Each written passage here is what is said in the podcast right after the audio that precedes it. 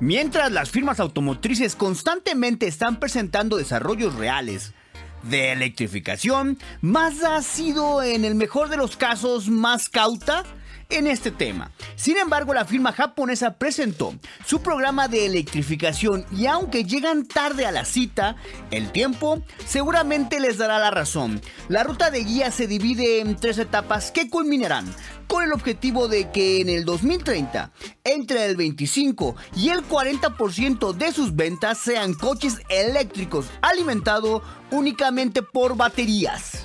Fase 1 entre los años 2022 y 2024. Mejora del desarrollo tecnológico para la era de la electrificación. Fase 2. Entre el año 2025 al 2027. Transición a la electrificación.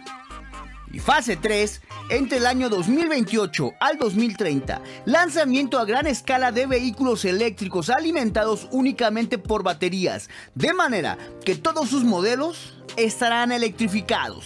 Este plan tiene contemplado mudar la tecnología actual, que se basa en los motores térmicos, a la electrificación de una forma tersa, gradual y lo más natural posible, de tal forma que la primera fase utilizarán múltiples tecnologías de electrificación, recurriendo todavía a motores de combustión interna hibridados, híbridos enchufables, extensores de rango y eléctricos puros. De ahí, durante la segunda etapa, acelerarán la marcha y presentarán un nuevo sistema híbrido, vehículos eléctricos de momento limitados, exclusivamente para el mercado chino.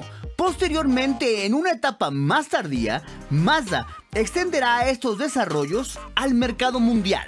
Finalmente, durante la tercera fase, Mazda la considera crucial en esta estrategia, durante su desarrollo se producirá el lanzamiento completo de la gama de vehículos 100% eléctricos. La compañía proyecta que en 2030 las ventas de automóviles eléctricos a batería a nivel mundial alcanzarán el 25% y representarán el 40% de su volumen total frente al 25% esperado anteriormente. Actualmente la oferta electrificada de Mazda está compuesta por el Mazda MX30, un SUV completamente eléctrico, y el Mazda CX60, un híbrido enchufable que ha tenido una excelente acogida en el mercado europeo y del que reportan ventas por más de 20.000 unidades. El próximo año se unirá una versión eléctrica de autonomía extendida del Mazda MX30.